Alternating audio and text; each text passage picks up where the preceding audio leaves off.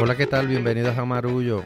Soy Pedro Reina Pérez. Gracias por acompañarnos en este nuevo episodio de esta conversación que tenemos Ana Teresa Toro, Silverio Pérez y yo, tratando de descifrar las hojas del té del tiempo que nos ha tocado vivir y de los temas que nos tocan. Así que comienzo saludando a mis compañeros. Pues saludo Pedro. Eh, Saludos. Esas hojas de té están cada día más complicadas. Sí, no sabemos si es té verde, manzanilla, té negro.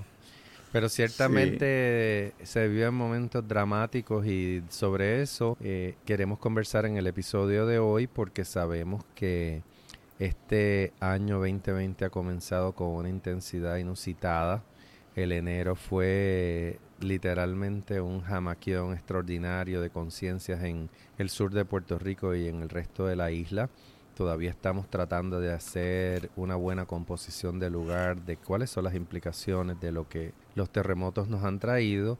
Y en Estados Unidos y en Puerto Rico, pues los desarrollos igualmente concitan nuestra atención, específicamente el presidente Donald J. Trump que enfrentaba un proceso de residenciamiento en el Senado de Estados Unidos fue absuelto.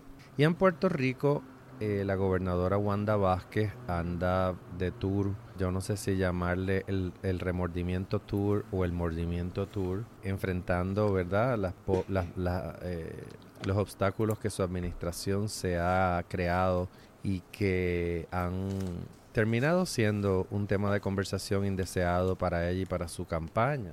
Así que con esos dos temas creo que podemos hablar un poquito de cómo estas dos figuras, tanto Trump como Wanda Vázquez, figuras marginales, figuras que aparecieron en el escenario político sin muchas expectativas de llegar a donde llegaron, pero que al final terminaron sentándose en la poltrona principal, dominan hasta cierto punto, en el caso de Trump absolutamente en Estados Unidos y en el caso de Wanda Vázquez parcialmente por estar ocupando la fortaleza, dominan eh, los escenarios sociales y políticos de Estados Unidos y de Puerto Rico. Así que invito a Ana Teresa y a Silverio a que arranquen por ahí y yo lo sigo.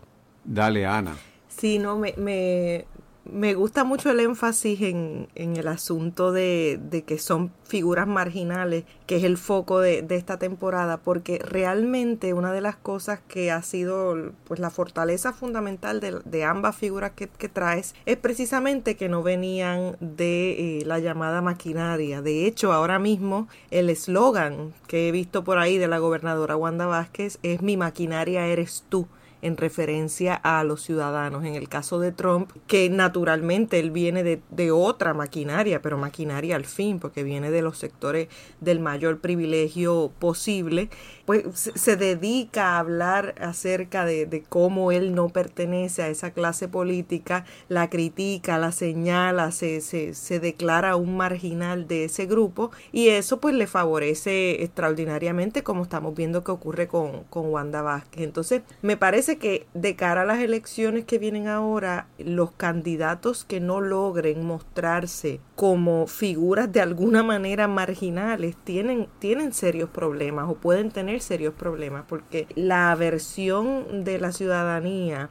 a estas estructuras tradicionales de poder es cada vez más eh, contundente. Una cosa que, que, me llama la atención es, por ejemplo, que vemos en estos días una insistencia muy grande por parte de figuras del Partido Popular democrático en Puerto Rico por decir no somos iguales, de alguna manera queriendo decir este partido es distinto al partido que está en el gobierno y por tanto eh, no nos metan a todos en el mismo saco, pero creo que están un poco tarde para eso porque ya la gente eh, definió cuál es el margen y los partidos tradicionales están en el centro, no están en el margen. Entonces, em, planteo eso como primera bolita para, para empezar a hablar esto del asunto y, y, no sé qué reflexión les provoque ver cómo se están ubicando eh, estas figuras y otras en el contexto de las elecciones y en el contexto de lo que es marginal y lo que no. A mí me llama la atención el hecho de que Donald Trump, que era una figura que ni él mismo se creía que iba a ganar las elecciones. De hecho, él le confesó a su abogado, Michael Cohen, en aquel momento, eh, cuando está, está comenzando a participar en las primarias, que esto lo que iba a hacer era catapultar su marca personal, el Donald Trump. y no pensó que de la marginalidad se iba a convertir en presidente de los Estados Unidos. Y no solamente eso, sino que ahora el Partido Republicano se ha convertido en el partido a la imagen y semejanza de Donald Trump después de este proceso de impeachment. A mí me parece que eso es un hecho histórico que puede tener unas serias consecuencias para los Estados Unidos y su poderío como primera potencia económica y política del mundo. Eh, porque cada día este ser tan distinto a lo que se espera de un presidente de los Estados Unidos logra crear ciertas, ciertos problemas a nivel mundial que le quitan a los Estados Unidos esa hegemonía que antes tenía, ese respeto que antes tenía. Eh, pero eso no solamente tiene un impacto a nivel mundial, sino que en el caso de Puerto Rico, eh, nos estamos enfrentando por primera vez a un presidente, a lo mejor otros presidentes pensaron igual, pero este lo expresa públicamente, no solamente a través de Twitter, sino también a través de órdenes que salen de Casa Blanca respecto a Puerto Rico, eh, al uso de los fondos, etcétera, donde hay un obvio desprecio y un obvio diferenciamiento en términos de que ellos son esa gente y nosotros somos los estadounidenses. Ellos son los puertorriqueños y nosotros somos los que pagamos contribuciones. Entonces a mí me parece que nos estamos enfrentando a una realidad nunca antes vista en Puerto Rico, por lo menos tan expuesta. Entonces, eso tiene una repercusión en el caso de Puerto Rico, donde el partido en el poder, que tiene un vínculo muy estrecho con si Estados Unidos acepta o no acepta el que seamos en algún momento un Estado de la Unión Americana, se enfrenta con, con el hecho de que cada día es más obvio que no hay espacio para ese Puerto Rico que ellos idealizan como Estado en este espacio nuevo que Trump ha creado. ¿Y qué efecto va a tener esto en los Estados Unidos en Puerto Rico? En Estados Unidos estamos viendo que curiosamente el polo opuesto Bernie Sanders, Elizabeth Warren, Buttigieg, así es que se llama ese muchacho, que son... Eh, eh, hoy, hoy estuve oyendo y decían Buttigieg, pero no lo sé, me puedo equivocar. Nadie, nadie lo tiene claro. Eh, ok, el alcalde. pues cuando sumamos Sanders, Warren y él, representan mucho más de lo que representa el centro tradicional de Biden y la senadora de Minnesota. Entonces, es como si de pronto los márgenes son los que están ahora siendo opción en Puerto Rico. ¿Qué va a pasar? Eh, yo no veo que nadie hable del Partido Popular como, como opción. Se está gestando eh, Victoria Ciudadana, eh, pero todavía está eso en el proceso de gestación. Uno todavía no sabe si se convertirá en una criatura para las próximas elecciones. O sea, estamos en este momento en una situación a nivel de Estados Unidos y Puerto Rico donde hay una gran interrogante sobre qué va a prevalecer, estos personajes marginales o lo que tradicionalmente conocíamos como el, el, establecimiento. Yo en estos momentos no sé, no sé, no tengo una contestación a qué es lo que va a prevalecer. Fíjate, yo, yo pienso que tú hmm. hablas de lo que le va a pasar a Estados Unidos y yo cambiaría el tiempo de ese verbo, lo que ya le sucede a Estados Unidos. Yo creo que entrando en el cuarto año de la presidencia de Donald Trump es importante reconocer que ya el país ha mutado y lo que ha salido a, en la primera fila ha sido un nacionalismo supremacista blanco que ha cooptado el Partido Republicano completamente. Yo leía una entrevista esta semana, no recuerdo, pero era un operativo, una persona muy vinculada al Partido Republicano que decía que él sabía ya que al, al Partido Republicano le iba a tocar un momento de definición y la palabra que utilizaba en inglés es reckoning, decía, eh, nos, tocaba un moment of reckoning, que es como un momento de autodefinición, de confrontación, y él decía, y nos llegó, y nos llegó por la vía de Donald Trump, y no me gusta Donald Trump, pero ya es muy tarde para discutirlo. Donald Trump cooptó el Partido Republicano, lo prostituyó completamente, y digo prostituirlo porque básicamente se sirve de la insignia del partido, pero contradice completamente los principios fundamentales que solían orientar al Partido Republicano, es decir, una política eh, de libre mercado, gobierno pequeño, etcétera y lo ha convertido en un eh, partido a su imagen y semejanza que cree las guerras tarifarias, que no tiene ambajes en gastar dinero, en desregular la economía, aunque eso implique acrecentar la deuda. Entonces, ya el Partido Republicano es republicano solamente de manera nominal, es un partido, ¿verdad?, que vocifera, articula el racismo que Trump eh, en Arbola es un partido vengativo. Habrá, habrá que estudiar todas las expresiones que ha hecho desde que el Senado lo exoneró de amenazas a sus enemigos, a decirle, ustedes testificaron contra mí, prepárense que yo voy contra ustedes. Y obviamente... Ya están, ya están votando a uno ahí de los que hay Sí, al teniente coronel Binman, un oficial del Consejo de Seguridad Nacional que vistió su uniforme a la a la vista donde fue interrogado, que habló de lo que pensaba del presidente, que curiosamente este oficial era eh, de nacimiento, es de nacimiento ucraniano y se crió en Estados Unidos, así que Trump lo ha acusado de traidor y de ser espía, etcétera. Pero lo que, lo que, a lo que iba finalmente es que de cara a las elecciones, Trump ha decidido que él va a gobernar con las amenazas, con el odio, con las acciones concertadas contra sus enemigos y con un discurso eh, supremacista en todos los sentidos. Es decir, Estados Unidos es el país más grande del mundo, yo soy el gobernante eterno. Fíjense que él en Twitter, su primer tweet después de la exoneración, ¿verdad?, de la Cámara, es un tweet donde aparece su imagen, un meme donde él aparece como moviéndose de lado a lado y debajo aparecen años cambiando progresivamente, dice 2020, 2022, 2024, etcétera, hasta el infinito. Y lo que él quiere decir es Trump forever. O sea, yo estoy aquí para siempre. A ustedes no me van a poder tocar. Y creo que ese es un momento peligroso, tanto al interior de Estados Unidos como eh, exterior. Al mundo. Porque ya Estados Unidos abdicó de su lugar de liderato en el mundo. Ya sabemos, ya, ya Trump ha incurrido en suficientes errores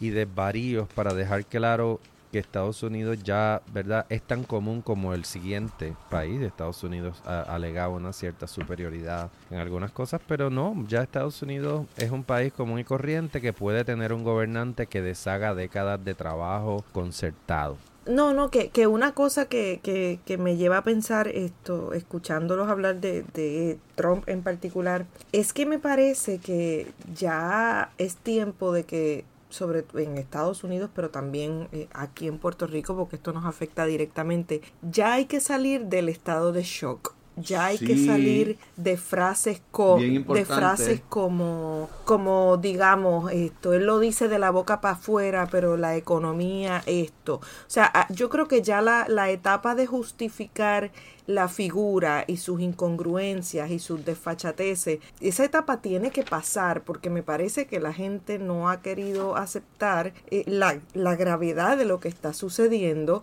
Me parece que ya es tiempo de que nos demos cuenta que si bien él se vale de las lógicas del mundo del espectáculo, si bien él es una figura del mundo del espectáculo, realmente, que es una cosa que me gusta insistir mucho sobre ella, es una de las figuras más consistentes que uno puede tener allá afuera. Claro. Él lanza un tuit burlándose de Puerto Rico y a las, y a las tres horas hay nuevas restricciones para la distribución de los fondos para Puerto Rico.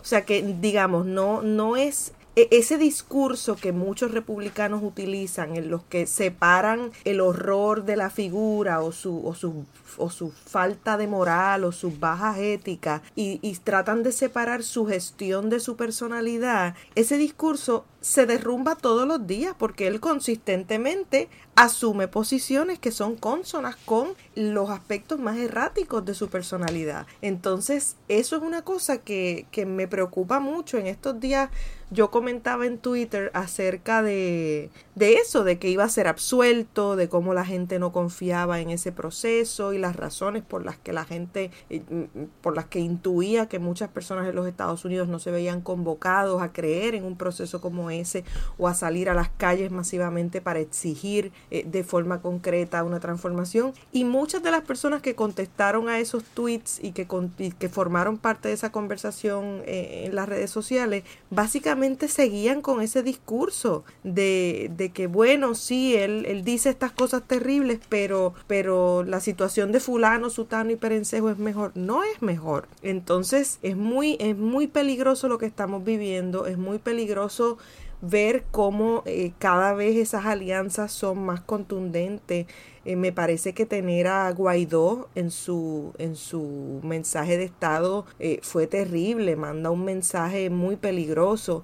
No sé si se dieron cuenta. cada vez más esas líneas. No sé si se dieron cuenta que, la, que él mencionó en un momento determinado aquella frase del destino manifiesto. Este lo mencionó, no sé en qué contexto, porque él dice cosas así, pero hemos comprobado que él no dice cosas eh, al azar, que logró mantenerse dentro de su discurso luciendo presidencial dentro de los cánones de, los discursos de, de los Estados Unidos, pero él montó allí un reality show constante con emociones y sorpresas y que pase el soldado que regresa a encontrarse con su esposa y que y, le da un premio al locutor este ¿cómo es que se llama Pedro? Rush Limbo. Limbo o sea, esto es como si declaráramos a Dávila Colón humanista del año eh, en Puerto Rico.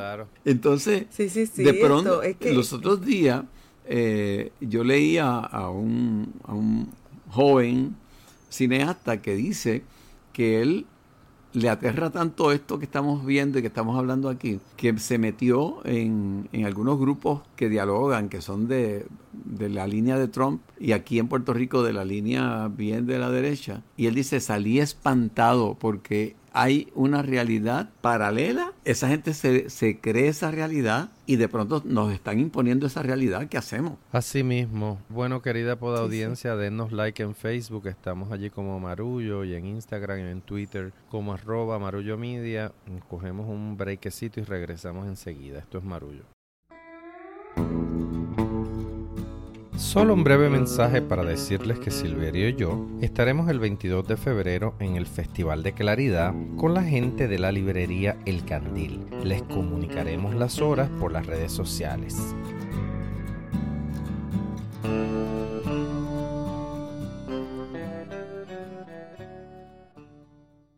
Y estamos de regreso aquí en este episodio donde estamos hablando de las figuras marginales en el campo político eh, obviamente nos estamos enfocando eh, en las figuras marginales más prominentes que nos ocupan a los puertorriqueños y puertorriqueñas, pero también creo que con resonancias alrededor del mundo, Donald Trump y la gobernadora Wanda Vázquez en nuestro contexto local. Antes de, de pausar, hablábamos acerca de ese mensaje de Estado, de la conducta que ya vemos que suele ser consistente con la acción en el presidente Donald Trump y acerca de, los peligros que esto puede representar de cara al futuro. Y también hablábamos un poco acerca de cómo una figura marginal, entre grandes comillas, se convierte en el epicentro de uno de los partidos más tradicionales de los Estados Unidos y lo que eso puede representar para el electorado. Entonces quería plantearles ahora y preguntarles cómo ven esas tendencias traducirse al contexto puertorriqueño, cómo observan el modo en que los políticos locales van a poder responder no solamente a esa hostilidad por parte de los Estados Unidos, esa hostilidad declarada y que se, se vuelve concreta en cada acción que vemos que toma el presidente Trump, sino también en lo que puede ser el lineamiento electoral en estos meses que nos quedan antes de noviembre. A mí me parece que sobre todo el partido en el poder está en survival mode. O sea, ellos, esto es sálvese el que pueda. Entonces, me parece que la figura más coherente, como lo es Trump en los Estados Unidos, aquí es Tomás Rivera Chat. Él es el que, a mi entender, tiene una noción más realista de lo que a él como político le conviene para sobrevivir. Como es presidente del partido, un poco impone esa línea. Él, sabe, él no simpatiza con Pedro Pierluisi, pero sabe que Wanda Vázquez se ha desplomado. Entonces, eh, él lo que le interesa en este momento es mantener su castillo en el, en el Senado, por lo tanto le está defendiendo de que él se ha agarrado de la ilusión de eso que mueve a los estadistas a ir a votar. El plebiscito, sí o no estadidad, no importa que tenga aval o no tenga aval del Congreso de Estados Unidos, no. A mí lo que me interesa es que los estadistas salgan a votar con esa ilusión de que los Reyes Magos existen, que es la estadidad de ellos. Y lo que trae a nuestro país eso que está pasando allá es precisamente más enajenación, porque vas a ver un grupo de personas que se van a creer todavía esto del plebiscito. Vas a ver un grupo dentro del Partido Popular insistir en que todavía el Estado Libre Asociado este, tiene que estar ahí, tiene que aparecer. Y otra vez nos vamos a, a embobar con el tema del estatus y del plebiscito. Hay que ver, lo que está por verse, es si, si hay resonancia de ese pueblo que se tiró a la calle, harto de la política tradicional y harto de los políticos. Hay que ver si todavía hay resonancia ahí que se pueda notar en, en nuevos inscritos para votar y que finalmente haya algún cambio en las elecciones. Pero en este momento yo veo a los partidos tradicionales tratando de sobrevivir. Están en unas aguas que no son las que conocen y los políticos más astutos como Tomás Rivera Chat, pues ya encontró un salvavidas, que es el plebiscito, esta sí o no, tenga aval del Congreso o no. Pero curiosamente, Silverio, la gobernadora le salió al paso a, esa noticia, ¿verdad? Y dijo que ella estaba cansada de plebiscitos me llamó la atención eso. Me llamó la atención. Y del Departamento de Justicia. Y, y Wanda Vázquez está, yo, yo haría una lectura de que Wanda Vázquez está caminando por la cuerda floja antes del, del, escándalo de los suministros en Ponce, había un cierto consenso en que ella era tolerable como gobernadora. Los números indicaban que la gente lo que quería era alguien que no fuera estridente. Y ella, que es una figura tremendamente sospechosa, una persona que creció en el Departamento de Justicia enarbolando, ¿verdad? Capacidad que tenía como fiscal y después como procuradora de las mujeres para agenciarse puestos y adelantar su carrera, porque sabemos que nunca ha investigado a nadie de su propio partido y cuando el, su propio partido por vía de Rivera Schatz trata de erradicarle cargos para presionarla, se defiende como gato boca arriba y le gana. Esa misma figura viene y contradice al Tomás Rivera Chats, que obviamente sabe que los estadistas están hartos y que si no les pones dulces no van a votar en las elecciones, que es la pesadilla del PNP, que muchos de los que componen su base se hayan ido y que además están desilusionados con Rosselló hijo y con todo lo que ha sucedido. Pues si no le pone, si no le echa maíz a las gallinas, las gallinas no vienen. Y la gobernadora de momento, pum, viene y dice, ah, pues yo ya estoy cansada, la gente está cansada de plebiscitos que no tienen ella sigue, ninguna consecuencia. Es de notar que ella sigue apostando, por eso que tú dices, como un poco más a la periferia que el corazón del rollo.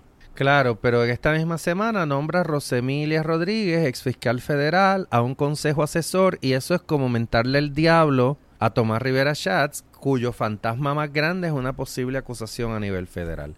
Vemos que en el caso de los empleados fantasmas hay dos empleados que ya han accedido a pagar una, una condena de cárcel y una restitución de fondos, pero la gran pregunta es, y ven acá, ¿quién era la principal cabeza del Senado, el jefe del que hizo todo esto, Tomás Rivera Schatz? Y ha habido unos comentarios que dicen que el, que el FBI no quiere investigar a Rivera Schatz para, porque su, su perfil político es demasiado alto, pero Wanda Vázquez, que es una criatura protegida por Rivera Schatz, nombra y a un juez federal. Rosa Emilia a un comité y al juez federal Fusté. Esa es, esa es una movida que se le tiene que haber atragantado a Rivera Schatz en la garganta, porque él quiere a los federales lo más, lo más lejos posible y Rosemilia, aunque ya no sea la fiscal federal tiene las interioridades de todas las figuras que han sido investigadas. Entonces, Wanda Vázquez también está tratando de triangular con Tommy. Sabe que es un matrimonio de conveniencia y está, ¿verdad?, duplicando sus apuestas, lo que le dice en inglés hedging, que es cuando tú tienes una posibilidad de pérdida muy grande y eh, haces apuestas en el sentido contrario para que si pierdas, por lo menos las pérdidas no sean tan grandes. Sí, no, también, obviamente, me, me gusta ese concepto de matrimonio de conveniencia, porque no podemos olvidar que hace apenas un par de meses, quizás poco más, estaban encontrados en el, en el espectro totalmente opuesto. Una cosa que me interesa también reflexionar sobre el tema es qué hacer para, bueno, no qué hacer, qué, qué pasará o qué ustedes perciben hablando con la gente, eh, Silverio, tú que estás en, los conciertos, que tienes tanto contacto en la calle con gente de distintos perfiles, eh, gente de, distintas ideologías y tal. En el caso tuyo, Pedro, que tienes el salón de clase como ese gran laboratorio de, pensamiento y para ir tomando el pulso de la calle. En mi caso, yo veo lo que la gente me comenta en las columnas a veces eh, y, me parece difícil poco pintar un cuadro o atreverse uno a cómo la gente va a reaccionar electoralmente a los partidos tradicionales, porque me parece que por un lado vemos en la calle ese, esa incomodidad de la que hablábamos ahorita, ese malestar con esas estructuras, pero por otro lado pues vemos otros espacios, o sea, partidos emergentes o candidatos independientes que, que tampoco acaban de percolar. He oído muchas campañas para instar a la gente a votar y de pronto pues la reacción de algunas personas es pero votar qué, votar qué alternativa. Entonces no sé, yo sé que es muy pronto, pero me, me interesa ver quizá eh, cómo lo van reflexionando ustedes, cómo perciben que vaya a, manifestarse esa incomodidad con los partidos tradicionales que eh, de cara a las elecciones o, en el proceso eleccionario. En el caso de los Estados Unidos, yo me, atrevo a pensar que, que quizá personas que en un momento eh, decidieron no votar por Hillary Clinton eh, porque no representaba su, su, su, perspectiva eh, y no votar por el Partido Demócrata, pues al ver la debacle de Trump, pues querrán quizá votar por cualquier demócrata, el que sea. A su vez veo mucha gente frustrada con el partido, sobre todo a partir de lo que vimos que pasó recientemente en, en el primer caucus. Entonces, en el caso de Puerto Rico, no veo por parte, digamos, de la, de la oposición principal, que es el Partido Popular, no veo una, una plataforma contundente de, de, atracción a, a aquellos que, que realmente sentimos algún grado de malestar con los partidos tradicionales. Entonces, ¿cómo, cómo ven esos movimientos ustedes? ¿Cómo reaccionarían a qué, qué esperar para este año? Yo, yo no sé, este, Pedro, eh, eh, porque yo creo que a lo mejor tú estás más en contacto con, los jóvenes que yo.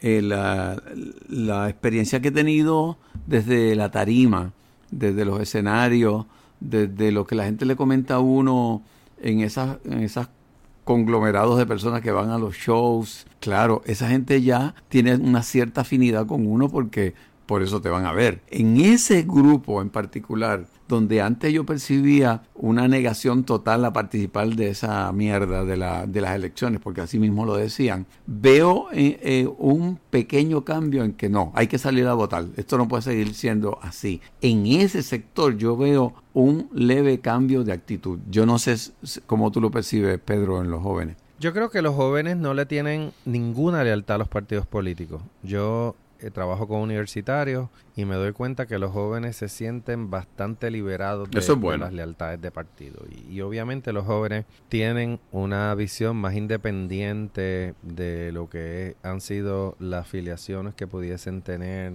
padres, sus familias, etcétera. Y creo que los jóvenes están más dispuestos a asumir riesgos. Yo en términos generales también creo que si hacemos una suma de lo que fue la temporada de erradicación de, candidaturas, tenemos que sentirnos profundamente decepcionados porque el cuadro de candidatos que, digamos, el PNP y el PPD presentó es un cuadro patético. Yo no, no entiendo, ¿verdad?, cómo, cómo terminamos con ellos, pero vuelvo a algo que hemos dicho en varios episodios en la presentación del libro y se lo acredito a Ana Teresa, ¿verdad? Este nuevo animal político es un recién nacido y, y tiene todavía mucho muchas cosas que aprender. Tiene que aprender a caminar, tiene que aprender a hablar, tiene que aprender a comer solo. Yo me atrevo a apostar que vamos a empezar a ver algunas candidaturas insurgentes y creo que algunas de esas candidaturas van a venir del movimiento Victoria Ciudadana. Yo no me, a mí no me encantó cuando se anunció la creación de Victoria Ciudadana. Me parece que todavía, ¿verdad?, anunciar un nuevo partido cuando en realidad es un partido de autonomistas, soberanistas e independentistas, ¿verdad? No, no hay por qué, ¿verdad? Tratar y tratar y volver a tratar de que somos algo diferente. Sin embargo, eh, a pesar de que tengo esa, o tenía esa reserva, tengo que decir que empiezo a ver candidaturas que en mi opinión tienen mucha solvencia moral y ética y eso me parece importante y creo que esas candidaturas tienen posibilidades de adelantar e inclusive de ganar. Yo creo que cuando José Vargas Vidot, un amigo a quien estimo y respeto, corrió como independiente para el Senado, rompió el mito de que uno no podía llegar a la legislatura con una candidatura independiente, no que fuera el primer independiente, pero ciertamente corrió contra maquinarias de partidos bien establecidos y creo que en el caso de Victoria Ciudadana empiezo a ver nombres que me llaman mucho la atención y que me interesaría seguirle rastro, específicamente Néstor Duprey, Eva Prado, Manuel Natal, y otros candidatos que acabo de descubrir en estos días que, que, se van a anunciar de gente en distintos lugares de la isla que en mi opinión son muy interesantes. Y se, me parece que por ahí se va a perfilar la cosa porque vamos a ver candidatos que se van a colar que van a obtener votos en lugares donde tradicionalmente votan las maquinarias, pero yo creo que los terremotos y los huracanes lo que nos dejaron saber a muchos puertorriqueños es que estábamos solos y el, el lío de los abastos en Ponce acrecentó esa sensación, así que yo creo que la gente se va a arriesgar a votar por esas candidaturas individuales, porque al final no tiene nada que perder, o sea, los partidos tienen cero que ofrecerles, el Partido Popular eh, existe nominalmente, los, no, no, no, sabemos qué piensa el Partido Popular, qué haría, porque está en un estado catatónico tremendo, los PNP en realidad se están comiendo por el rabo. Y entonces creo que los jóvenes se van a ir detrás de esas candidaturas, por eso creo que por ahí viene la sorpresa. Amén. Así sea. Y Silverio, ¿qué, qué, vas percibiendo tú? Pues yo estoy percibiendo más o menos lo mismo que, que Pedro está percibiendo. Todavía la gente no se ha enterado posiblemente de, de esos perfiles de nuevos candidatos de personas que han decidido cruzar esa raya de observar y convertirse en protagonistas, como es el caso de, de Néstor Duprey, de Eva Prado, de María de Lourdes Guzmán, de mucha, mucha gente eh, que a mí me ha sorprendido. Los otros días me enteré que Angie Emil, una amiga que ha estado siempre en, el campo de la creatividad y de, del montaje de espectáculos, etcétera, este, se postuló para un precinto. yo nunca había visto personas que usualmente miraban un poco con hasta con desprecio eh, la politiquería barata que aquí se vive nunca los había visto cruzar esa línea y, por primera vez lo, lo, estoy viendo yo creo que algo va a resonar en las elecciones yo auguro una legislatura mucho más diversa de lo que de los bloques tradicionales que hemos tenido y para dominar en la legislatura yo pienso que no va a hacer falta tú tener una mayoría sino que ser los votos decisivos. Y por ahí yo creo que es que tenemos que actuar inteligentemente para que empiece desde adentro un cambio para luego cambiar la estructura electoral que en Puerto Rico está diseñada para los dos partidos tradicionales. Todo lo electoral aquí está diseñado para que permanezca lo que hay. Y la única forma en que lo podemos cambiar es empujando desde donde se hacen las leyes, a ver si desde ahí hay un cambio respaldado por la gente en la calle. Hay algo que a mí me da esperanza dentro de todo esto, que es también que, eh, hablando tanto de, los márgenes, me parece que además de, de, las figuras que se puedan presentar como, como figuras marginales, en el buen y en el mal sentido, porque habrá de los dos, esto, hay, hay una cosa que, que es una realidad. Primero, hay que ver dónde, cómo se va a mover el, nuevo escenario electoral puertorriqueño. Ha habido una migración importantísima en los últimos tres años y medio, o sea que eso va a cambiar ese panorama. Pero por otro lado, lo que sí que me da esperanza, eso no me da esperanza, obviamente, lo que sí me da esperanza es pensar en esos otros márgenes de organización comunitaria, de el nuevo liderato comunitario que se creó y se consolidó tras el paso del huracán María y que ya está bastante fortalecido en el tiempo reciente y que la reacción y, la atención para resolver ahora con los terremotos fue mucho más inmediata. Me interesa saber, me pregunto, o sea, cómo se va a manifestar ese otro margen que es mucho más silencioso, que es mucho más de trabajo en los municipios, en los bar electoralmente, y si por designios de la vida eh, el, el, resultado en las elecciones fuera profundamente adverso, creo que todavía hay una gran apuesta a, a esas organizaciones y a esos grupos comunitarios como una, una, una base que quizá, eh, pues ojalá tenga la madurez suficiente en este ciclo eleccionario como para hacer una diferencia, pero si no, me parece que hay una semilla ahí que está floreciendo y que si no florece en noviembre del todo, de aquí a, otro proceso eleccionario, veremos ya y disfrutaremos ya la sombra de, muchos árboles eh, eh, comunitarios y, sociales que estamos viendo crecer. Entonces, no, no sé con cuánta velocidad se mueva esto, pero me da esperanza saber que a donde quiera que uno mire, hoy día en Puerto Rico hay una reorganización de, pues, de las estructuras comunitarias, algo similar a lo que ocurrió en un momento dado cuando se crea el proyecto de comunidades especiales. Eh, que se un poco se, se reorganizan las estructuras del liderato comunitario. Hoy día muchísimas organizaciones sin fines de lucro del país, si uno traza su historia, cae en cuenta que están vinculadas con esa reorganización comunitaria que ocurre con el nacimiento de ese proyecto, que con sus luces y sus sombras, esto no podemos negar que sí abonó a reorganizar estructura de organización comunitaria en el país. Entonces, esta nueva reorganización que no viene desde el Estado, que viene desde la gente y desde la capacidad de resolver nuestros propios problemas, creo que silenciosamente nos puede dar una sorpresa positiva este año o en el tiempo por venir, esto no, no más temprano que tarde, quiero pensar. Pues, que así sea. Bueno, que así sea, querida audiencia, se nos acaba el tiempo, les damos muchas gracias por eh, estar con nosotros, por comprar nuestro libro, por estar pendientes. Próximamente estaremos anunciando unas presentaciones en Estados Unidos.